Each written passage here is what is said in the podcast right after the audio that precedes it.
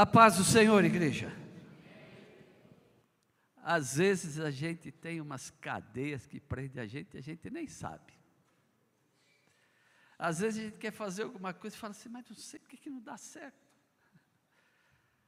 Cadeias quebrar. E aonde as cadeias se quebram? Aqui, na casa do Senhor. Eu não quero pôr peso sobre ninguém que está lá em casa, quem não veio, mas eu quero pedir para que você ore por aqueles que não estão aqui. Nós mudamos o culto para de manhã e alguns não estão vindo de manhã, porque diz que tem problema para vir de manhã. Eu estou preparando uma pregação, vou mandar só pelo WhatsApp, não vou pregar aqui na igreja, e vou mandar para você sobre o domingo do Senhor. E quero que você entenda que esse dia foi separado para Deus.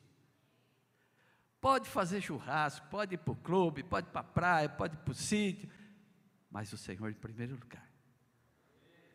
Porque as cadeias vão caindo, vão quebrando. E assim Deus vai agindo e operando na tua vida e na minha. É assim que Deus age, é assim que Deus opera. E eu louvo a Deus porque esse povo que está aqui é o povo de Deus, o povo que se chama pelo seu nome.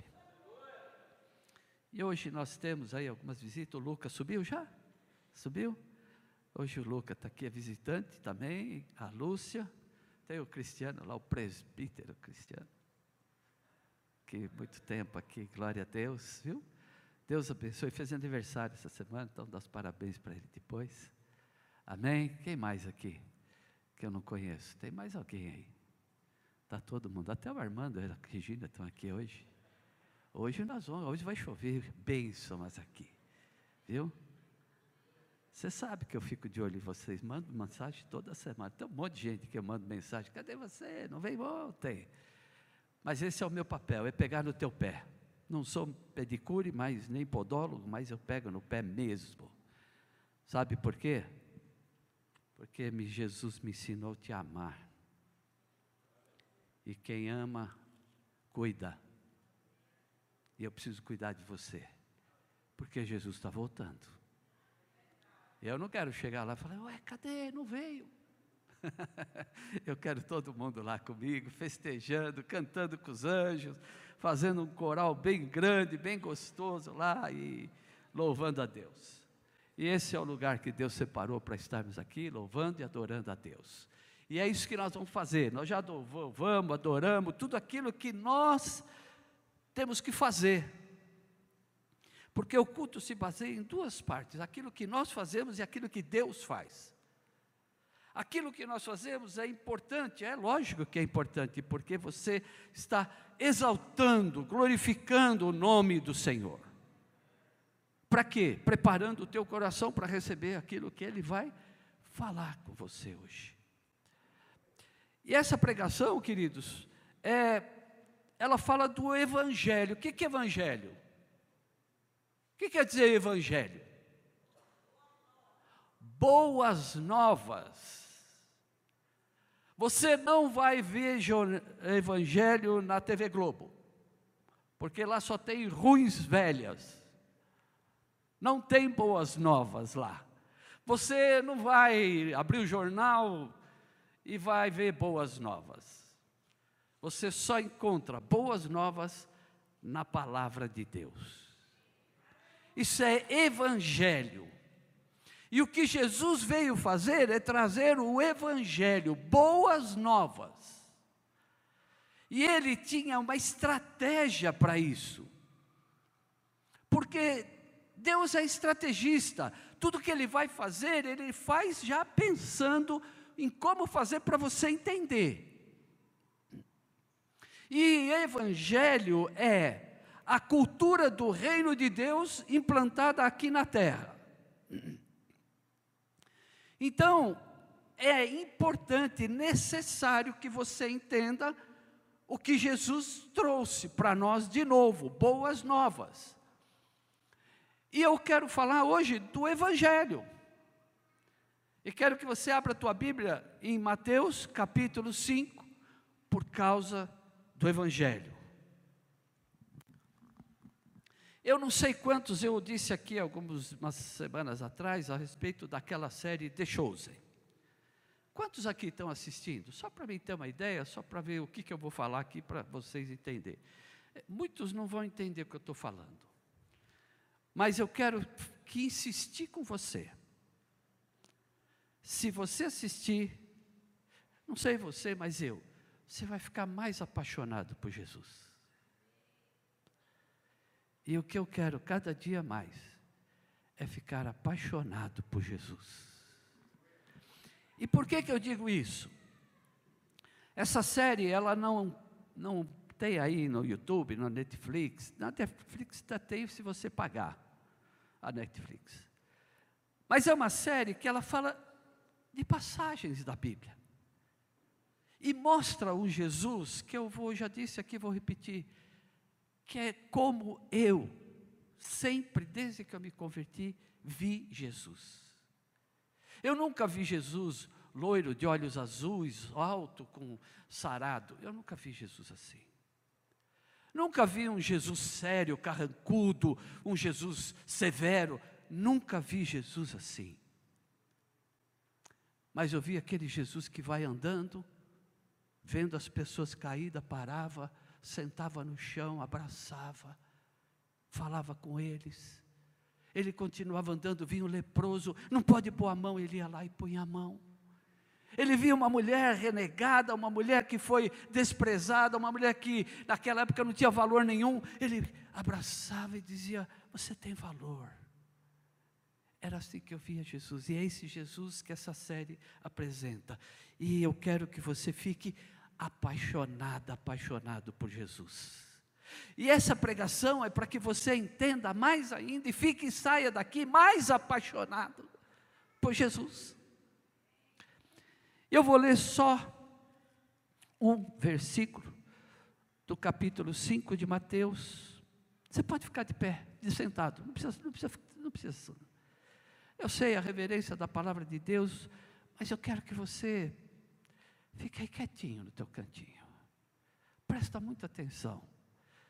Mateus capítulo 5, versículo 1 diz assim: Jesus, vendo a multidão. E aqui eu quero a primeira mensagem para você: Jesus está te vendo. Ai, ele viu que a minha calça está rasgada aqui no joelho? Não. Ele está vendo o teu coração.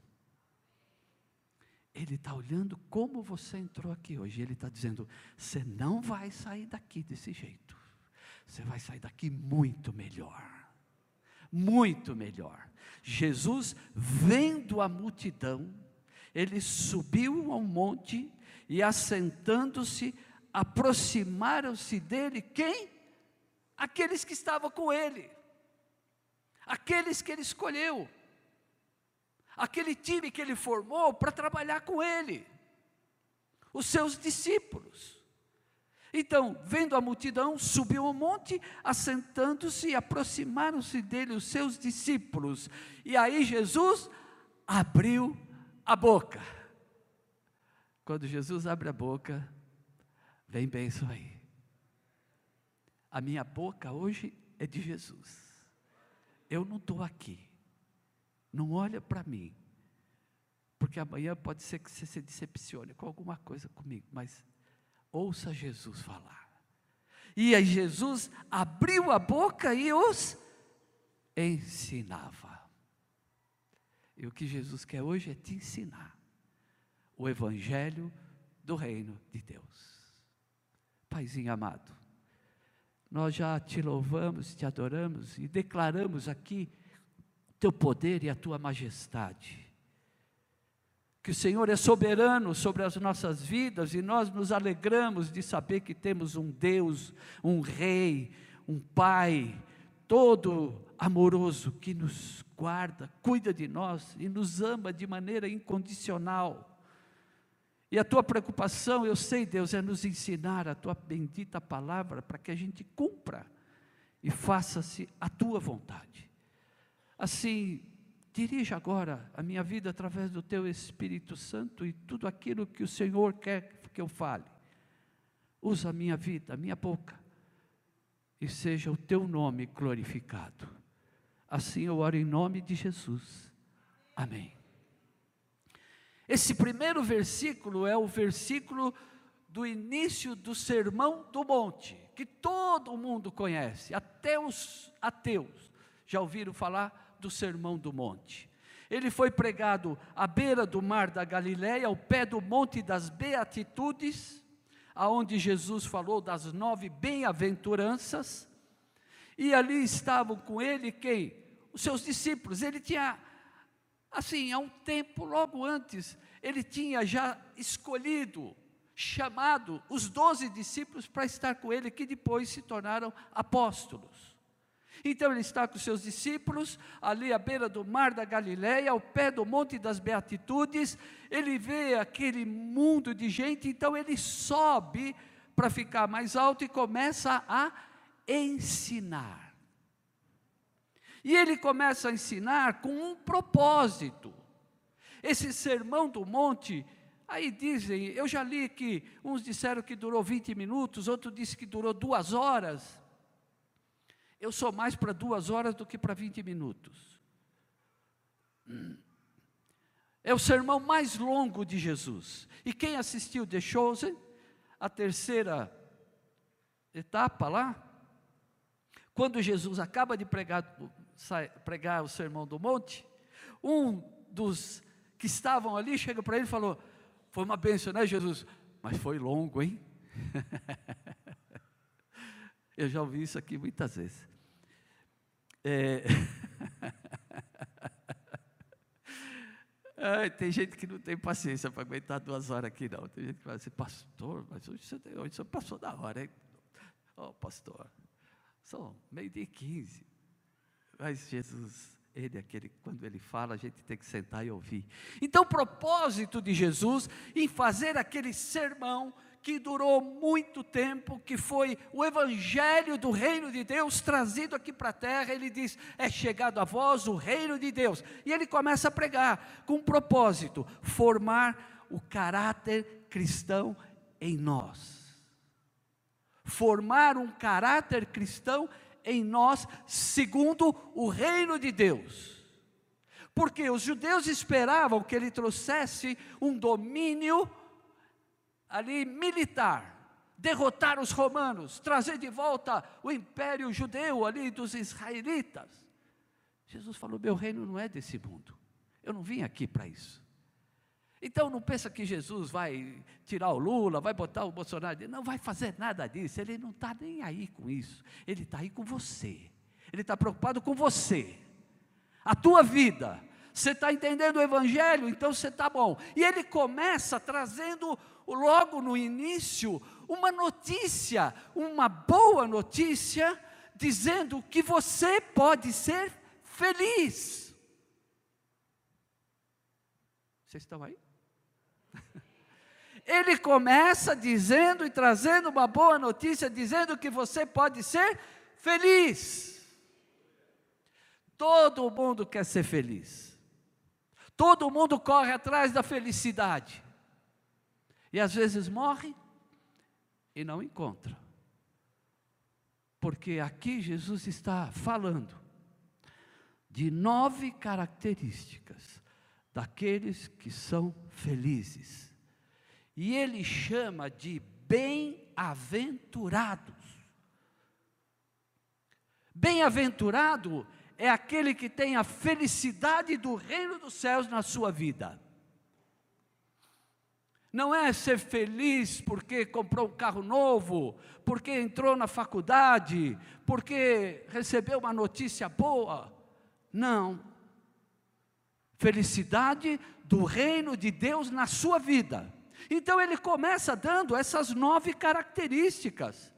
E bem-aventurado aquele que desfruta dessa felicidade do reino de Deus aqui na terra e preparado para continuar vivendo lá no céu com Jesus.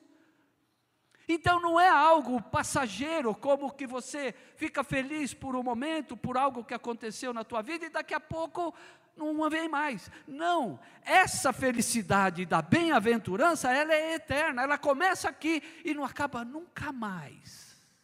Você vai ser feliz para sempre, eternidade, felicidade na tua vida. Mas, ele fala de algumas coisas que eu preguei aqui na semana passada, na quinta-feira da semana passada, retrasada, né? Segundo hoje é o primeiro dia da semana. E falei das adversidades da palavra e a nossa vida. Jesus fala que bem-aventurado aqueles que são pobres. E ele fala que deles é o reino. Ué, para ter reino precisa ser rico. Mas não no reino de Deus. No reino de Deus tudo é diferente. Então, ele está dando para nós, falando da primeira coisa, a primeira notícia que ele dá é impactante para nós. Porque ele começa o sermão dizendo: Você pode ser feliz, você deve ser feliz, você precisa ser feliz, mas é a felicidade do céu na tua vida. E então ele vai depois vai dizer assim: o que nós devemos ser? O que nós somos? Então, no versículo 13 e 14, ele vai dizer assim: Você é sal da terra e luz do mundo. Então, agora Jesus está falando com você. Ele primeiro dá o caminho da felicidade, agora ele vai falar com você, vai dizer: Você é sal da terra e luz do mundo. O sal quando você come, ele traz um sabor para dentro de você. E a luz, ela brilha para fora. Então o que Jesus está dizendo é: o sal te transforma e você brilha. E aí você vai ser sal e você vai ser luz para o mundo. Então Jesus está mostrando para nós a formação do caráter cristão segundo o reino de Deus. Então tome essa posição que você é sal, você tem que trazer sabor para esse mundo e não importa onde seja, pode haver trevas e haverá luz aonde você chegar. Porque você é sal e você é luz. E nós devemos estar fazendo aquilo que é a vontade de Deus. Então, o sal muda o interior e a luz brilha para o exterior. Esse é o que Jesus está dizendo. Ele diz assim: preparem-se para ouvir boas novas. Eu trago para você boas notícias, o Evangelho do Reino de Deus. E ele, ele já prepara e diz assim: Eu não vim para anular a lei, mas eu vim para cumprir e trazer coisas novas a respeito da lei para você. Então ele começa preparando, por quê? Porque ele vai falar coisas que vão te confrontar, vão colocar você em xeque. Você vai dizer, mas não foi assim que eu aprendi, mas eu fiz assim a vida inteira. Ele está dizendo, mas a partir de hoje não, agora você vai aprender uma nova cultura do reino de Deus. E ele diz e diz assim: Lá dizia não matar. Mas eu estou dizendo para você, não fica nem com raiva. Quem quer matar está com raiva. Né? O apóstolo aqui dizia assim: dizia, alguém me perguntou se eu nunca tive vontade de separar da minha mulher. Ele falou: separar não, mas matar sim.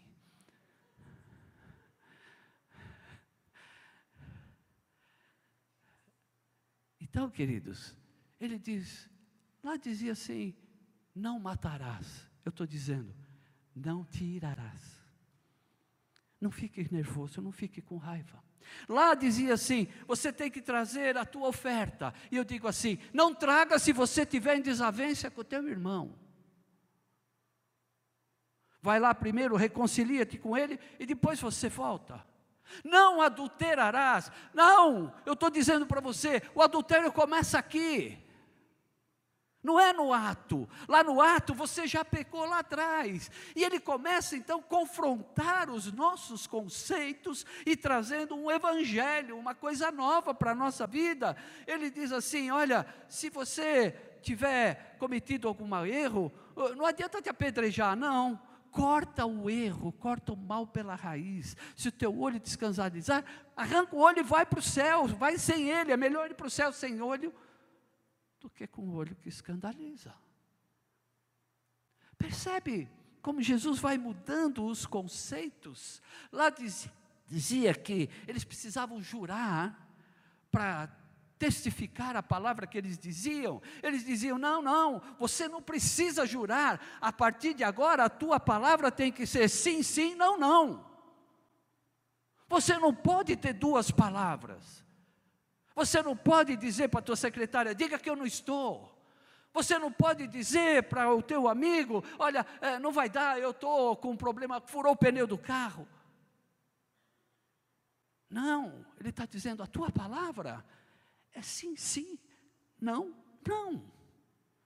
E ele diz assim: lá dizia que você deve amar o seu próximo, mas eu estou dizendo: ama o teu inimigo. Ah, que coisa dura que Jesus pediu.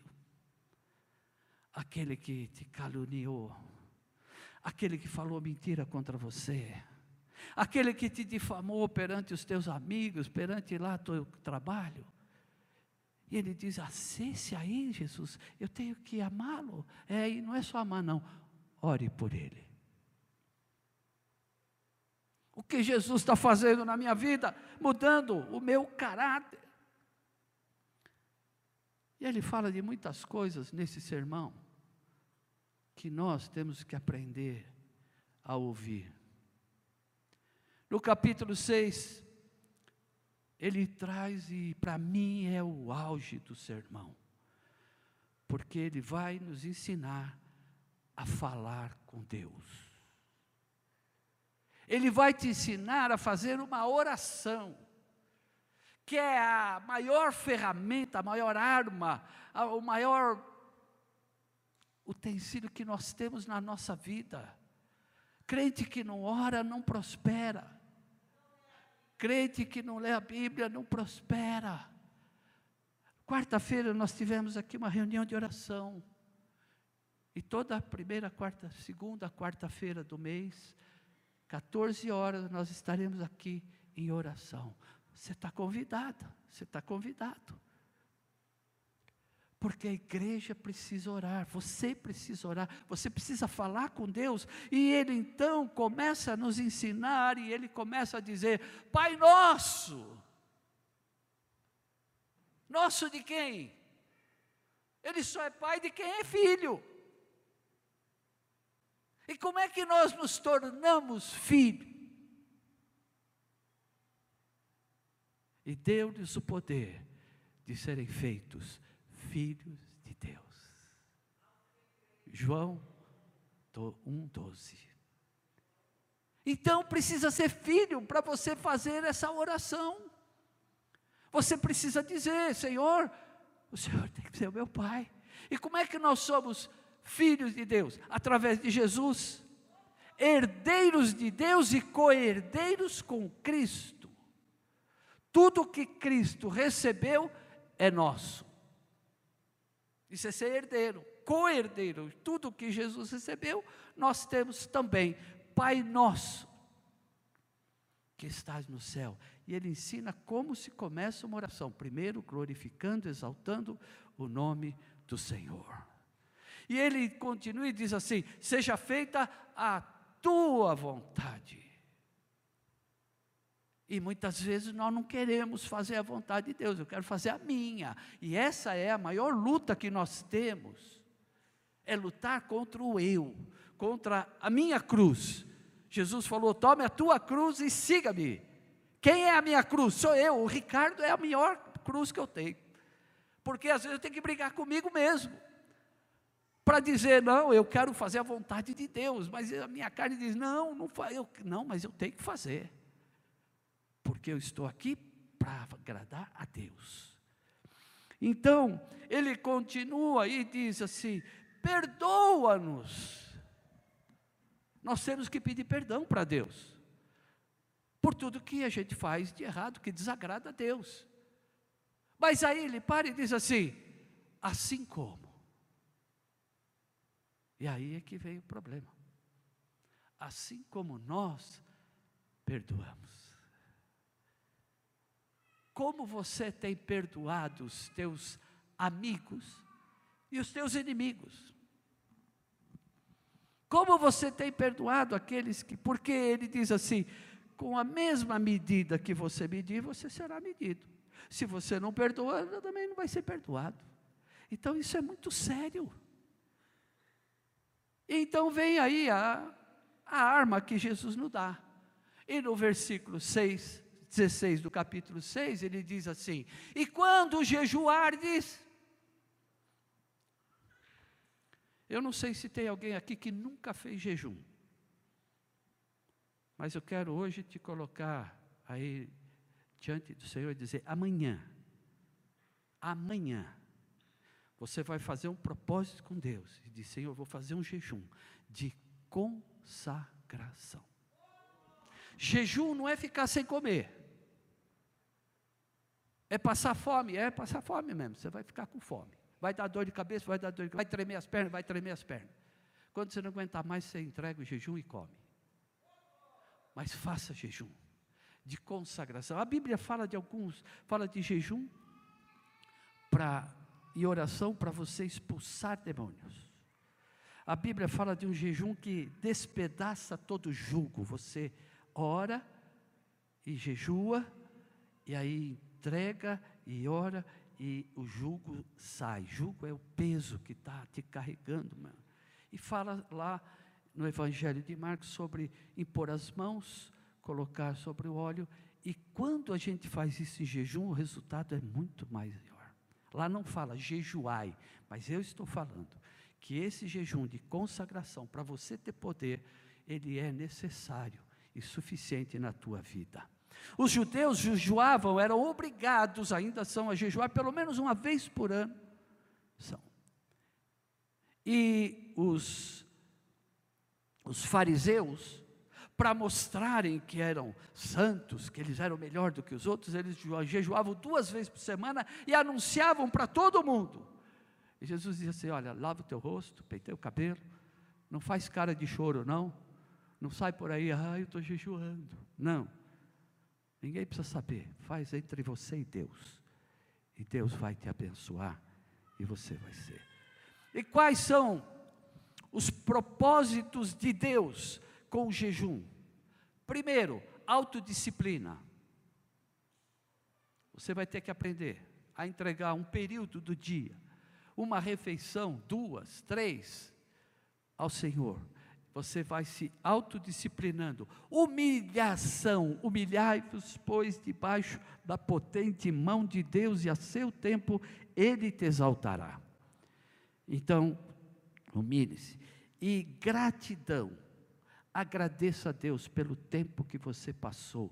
Então, não é ficar sem comer, é naquele período, todos os momentos que você puder estar tá lá no trabalho, dê uma folguinha para o café, Senhor, obrigado, vou tomar esse café, estou aqui me consagrando ao Senhor. Você vai pegar o ônibus, entra no ônibus, senta no ônibus, ai Senhor, estou aqui. É assim. Passar um dia na presença do Senhor, entregando esse jejum. E depois ele fala do nosso sustento, que é, eu acredito que é a grande preocupação da maioria. O nosso sustento, o nosso trabalho. Quando eu vou receber? Será que esse mês vai dar? Será que vai faltar? Será que eu vou conseguir pagar minhas prestações? Será que eu tenho? E ele vai e diz assim: Não ajunteis tesouros aqui na terra. Pastor Sérgio falou agora: é pecado ser rico? Não, é uma benção, você tem que agradecer a Deus todo dia. E riqueza para mim pode ser uma coisa, para você pode ser outra. Não é? Então, a riqueza é aquilo que você tem. Dê valor a isso e agradeça a Deus. Mas ele diz: Olha, não ajunteis tesouro aqui na terra. Ele está dizendo assim: não se, não viva preocupado com isso, porque onde estiver o teu coração, aí estará o teu tesouro. E aí eu aprendi com o presbítero cristiano que está aí, que um dia ele estava pregando aqui para os jovens, ele falou assim: quem diz para o teu coração onde está o tesouro, não é ele, é você. Você vai dizer para ele: coração, O meu tesouro não está aqui nas coisas desse mundo. O meu tesouro está no Senhor Jesus. É você quem diz para ele aonde está o teu tesouro. E aí você mostra com atitudes que realmente o teu tesouro está em Jesus. Por exemplo, largando tudo e participando da igreja. E ele diz: cura de ansiedade. Você já viu alguém ser curado de ansiedade pela palavra? Pois ela cura. Ele diz assim: Não andeis ansiosos por coisa alguma. Por que, que vocês estão preocupados quanto ao comer, beber ou vestir? E aí ele vai citando as aves do campo, as flores, e ele diz assim: buscai o reino de Deus em primeiro lugar e a sua justiça. E estas coisas, comer, beber, vestir, lhe serão acrescentadas. Cleuci, posso te chamar para falar o que você me falou aquele dia aqui na porta? Pode? Então vem cá. Vou te falar o que é deixar de se preocupar com as coisas desse mundo e buscar o reino de Deus em primeiro lugar. Quando nós mudamos o culto para de manhã, a Cleuci, ela é, trabalha com corretora de imóveis e ela faz plantão todo sábado e domingo. E ela disse: Agora eu só posso ir de quinta-feira. E aí, domingo retrasado, ela estava aqui. E aí ela me contou por que, que ela estava aqui. Eu quero que você ouça isso. Paz do Senhor, igreja. Então, eu dei o testemunho para o pastor, né? E fiquei muito triste porque eu não ia mais poder participar dos cultos de domingo. E aí todo mundo, cadê você? Cadê você? E eu, ah, estou trabalhando, não posso vir mais, né? E assim foi. É, até que um dia Deus, Ele sempre cuida da gente, Ele tocou muito forte no meu coração, né? Eu recebi um, uns clientes e eles gostaram da casa, e eu trabalhei o domingo todo. E eles compraram a casa e assinaram o contrato.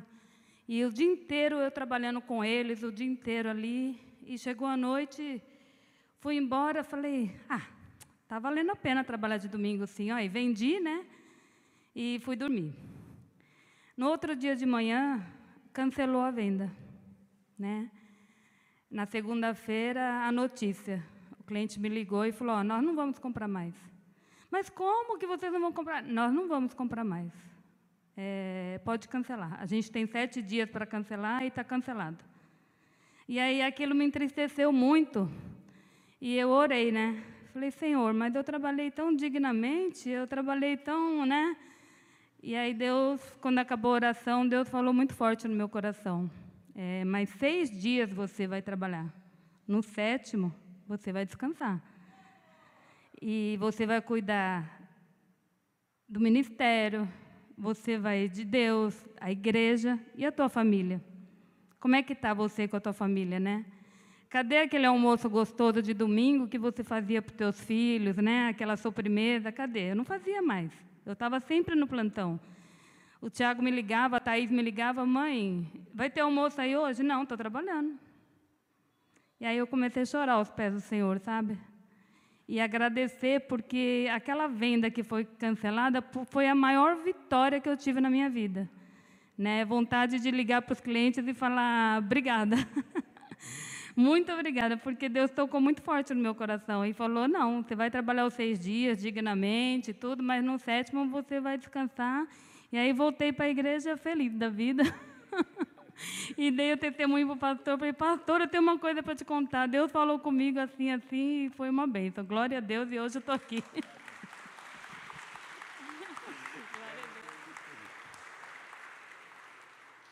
Buscai o reino de Deus em primeiro lugar. As outras coisas Ele cuida. Tem gente que, quando está em crise, vem para a igreja. Vem do culto, vem na reunião de oração, participa de tudo. Aí as coisas começam a melhorar. Aí dá uma sumidinha.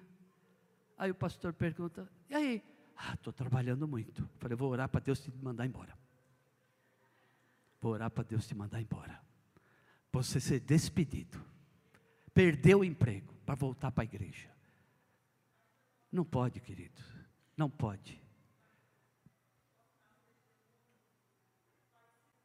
Vem cá, testemunha é aqui, aqui é o lugar, viu? A Lúcia é, era, posso falar que era? Era membro da igreja do pastor Adolar, igreja 21 de abril, e ela está vindo. Conta aí. Lá é uma bênção. 49 anos, 49 anos de, de, de vida lá, em Osasco. Só que meu marido, ele é químico. E eu sou formada em recursos humanos. Amo missões. Sou eu era batista. Meu sangue é, é, é de evangelismo, é de visitação, é de oração, trabalhar em construção. Nós, hoje a nossa igreja no Maranhão, que eu sou do Maranhão, faz 32 anos. Meu pai era diácono, está com seis meses que morreu.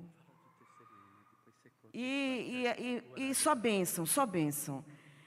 Nós, um apartamento em Piruíbe, vendemos. E queremos dar uma oferta especial ao Senhor. E o Senhor está me dizendo que a gente vai ficar aqui. Não sei o meu esposo, porque nós estávamos procurando uma igreja, ou primeira igreja batista lá em Pinheiros, como eu moro aqui na Morato, eu amo essa igreja. A IEG é maravilhosa. Os pastores, pastor Luiz, pastor Paulo e pastor Carvalho são excelentes. Mas é muito distante. E nós vamos ficar aqui para a glória de Deus. Eu vou falar com meu esposo. Orem por ele. O nome dele é Sidney. Ele está viajando hoje para Minas. Vai comer um pão de queijo lá. Oh, glória! Amém. Glória a Deus, querida. Bem-vinda. Em nome de Jesus. Pastor Adolar foi o primeiro pastor ungido aqui nessa igreja. Pastor Adolar, hoje ele tem uma igreja, a igreja lá em 21 de abril, lá em Osasco. E grande amigo nosso, já pregou várias vezes aqui. Somos irmãos e recebemos a irmã com muita alegria. Queridos, buscar o reino de Deus em primeiro lugar é colocar Deus em primeiro lugar em tudo. Tudo. Se você tiver em dúvida se vai para o shopping, vai para a igreja, vai para a igreja. Se você tiver em dúvida se vai para a praia, se vai para a igreja, vai para a igreja. Depois você vai, ou vai, volta. Querido, a casa do Senhor, o domingo, para nós é o dia do Senhor, o judeu ele sexta-feira, a hora que o sol se põe, ele para tudo e entra em consagração. Até o pôr do sol no sábado. Ele não faz nada a não ser consagrar-se ao Senhor. Por que que para nós crentes o domingo é se der eu vou? Se não tiver nada melhor eu vou. Será que é assim que nós temos que tratar Deus? Será que é isso que Deus merece? Ele dizendo que você não se preocupa, faça o que eu estou dizendo, busque o reino de Deus, as coisas demais. Eu te ajudo, não se preocupa. Confia nele. E ele tudo fará. Até aqui é Deus trabalhando no eu. Esse sermão vem trabalhando na minha vida. E agora que eu estou pronto, sou sal da terra e luz do mundo, ele começa a falar da tua vida em relação ao próximo. Então ele vai começar dizendo assim: Não julgueis para que você não seja julgado. Porque nós temos um hábito de olhar para a pessoa e falar: Não fui com a cara dela. Você nem conhece o cara, nunca falou com ele. Mas olha, eu não fui com a cara desse cara aí.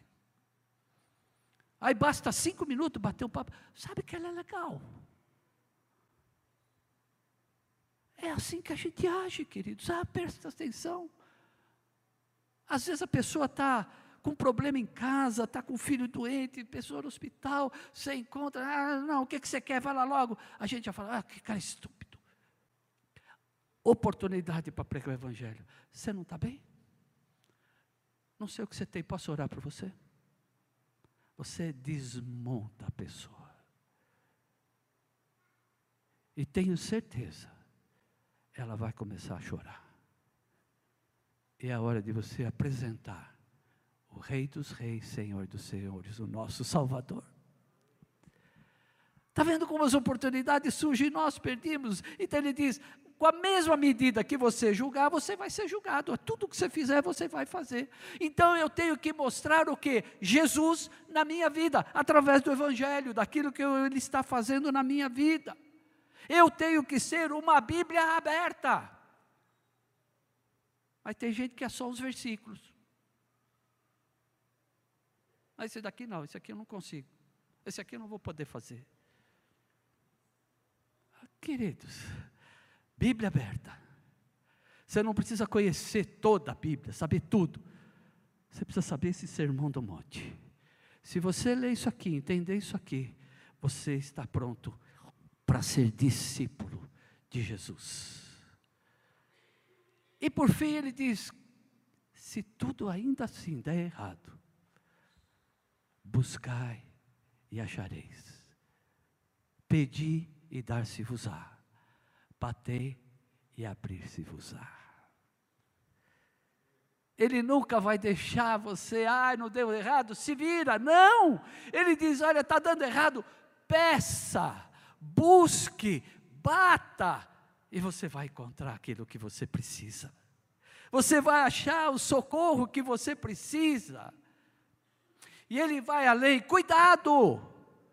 Quando você for buscar socorro, Cuidado quando você for buscar ajuda, cuidado com os falsos profetas, que hoje estão espalhados por aí. Cuidado com aqueles que falam que você está bem, que você é uma bênção porque você é próspero. Você não é próspero, você está em pecado. Cuidado. Ah, você está doente? é porque você está em pecado. Então você. Ah, você sabe o que é? Você tem que ir para frente, você tem que ser mais do que vencedor, você tem que fazer, quebrar, fazer. Tem hora que tem que ajoelhar e se humilhar diante de Deus para receber dele a bênção que você precisa. Cuidado com esses evangelhos aí da hipergraça. Sabe o que é hipergraça? Não preciso mais me arrepender, Jesus perdoa a todos. Cuidado com os evangelhos falsos evangelhos que estão sendo pregados aí. Então Jesus ele está dando para nós todo o subsídio para ser discípulo de Jesus. O que é ser discípulo de Jesus? É ser igual a Jesus. Então, no fim desse evangelho, desse sermão do monte, ele diz assim: firme a tua casa sobre a rocha firme com alicerces profundos, firmes, para quando vier a tempestade você ficar firme. O Salmo 127, versículo 1 diz assim: Se o Senhor não edificar a casa, em vão trabalham os que edificam. Portanto, todo edifício espiritual da nossa vida tem que começar fundamentado em Jesus Cristo. E eu vou encerrar lendo Mateus 7, a partir do 21, e diz assim: Nem todo aquele que me diz Senhor, Senhor entrará no reino dos céus, mas aquele que faz a vontade de meu Pai que está nos céus. Muitos me dirão naquele dia: Senhor, Senhor, não profetizamos em teu nome, em teu nome não expulsamos demônios, em teu nome não fizemos muitas maravilhas? Então eu direi abertamente: Nunca vos conheci. Apartai-vos de mim, vós que praticais a iniquidade. Todo aquele, pois, que escuta as minhas palavras, vocês estão escutando. Mas agora vem o complemento: e as pratica. Tem que pôr em prática. Aquele que escuta minha, minhas palavras e as pratica, assemelhá-lo-ei ao homem prudente que edificou a sua casa sobre a rocha. Desceu a chuva, correram rios, assopraram ventos, combateram aquela casa e não caiu, porque estava edificada sobre Jesus, a rocha. E aquele que ouve as minhas palavras e não as cumpre, não obedece, compará-lo-ei ao homem insensato que edificou a sua casa sobre a rocha, sobre a areia, e desceu a chuva, correram rios, assopraram ventos, combateram aquela casa e caiu. E foi grande a sua queda. E aconteceu que, concluindo Jesus esse discurso, a multidão se admirou da sua doutrina, porquanto ensinava com autoridade e não como os escribas. Esse é o Evangelho do Reino de Deus. O Sermão da Montanha. Amanhã, segunda-feira, pastor Everton vai iniciar o curso Fazendo Discípulos, ou seja, obreiros com propósitos. Amanhã às 20 horas. Para quem é? Para quem quer quiser ficar parecido com Jesus. Qual é o tema principal desse seminário? O Sermão da Montanha. Você vai conhecer ele, eu passei, assim como diz lá o francês, on passant, por cima. Amanhã você vai começar, é uma vez cada 15 dias, todas as segundas-feiras. Separe esse tempo para Deus. Você vai poder estudar passo a passo. Vai conhecer esse sermão como você nunca viu.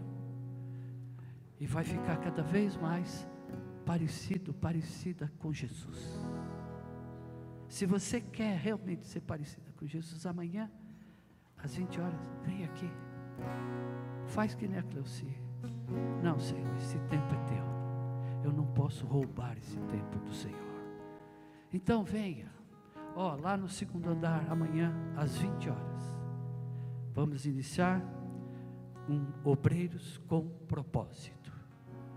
E quais são os propósitos?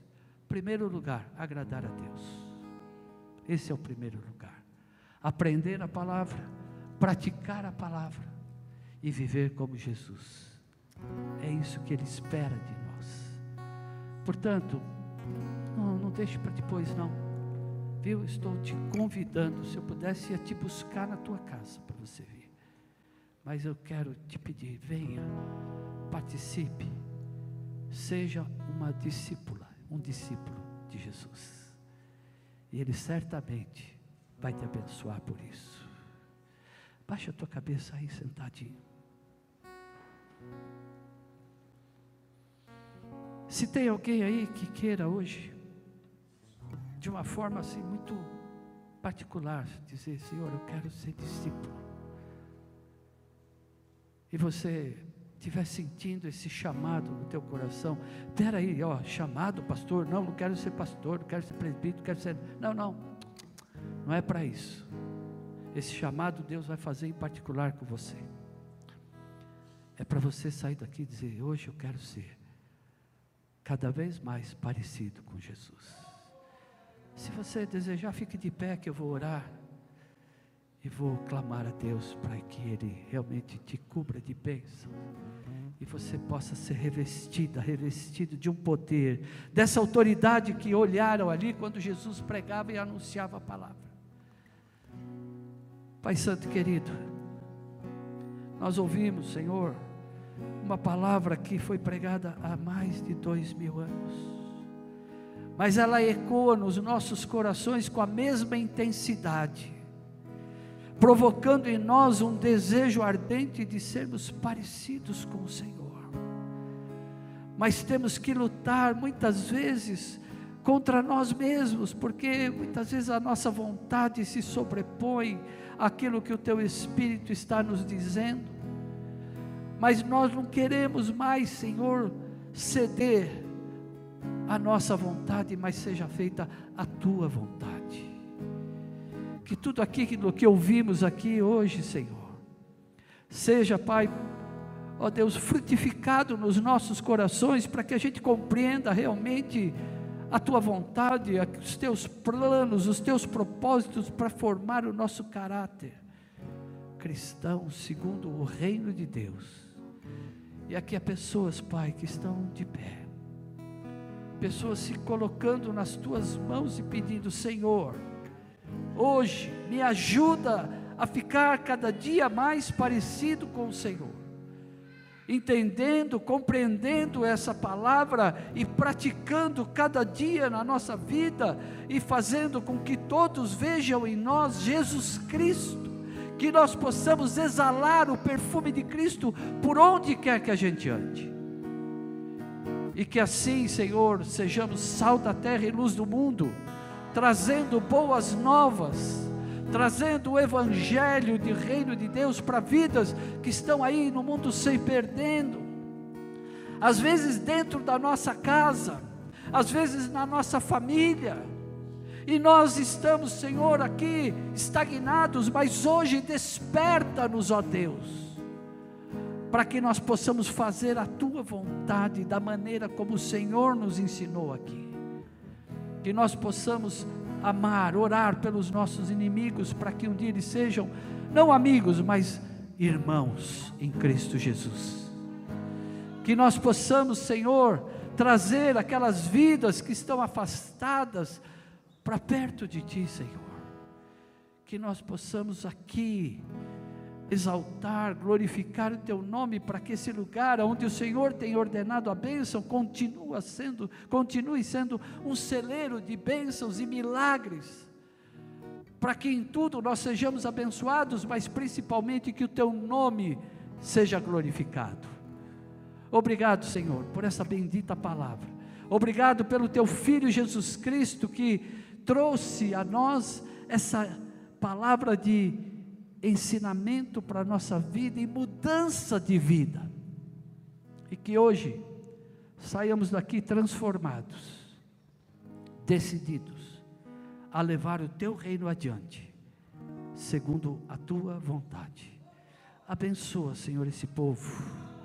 Tira toda a ansiedade, toda a inquietação desses corações hoje aqui Tira, Senhor, toda preocupação com coisas que nos prendem nesse mundo e liberta hoje, Pai, para que todos possam viver uma vida de liberdade em Cristo, sem se preocupar com coisas terrenas, mas buscando o reino de Deus em primeiro lugar, e o Senhor acrescente muito mais além do que pedimos ou pensamos.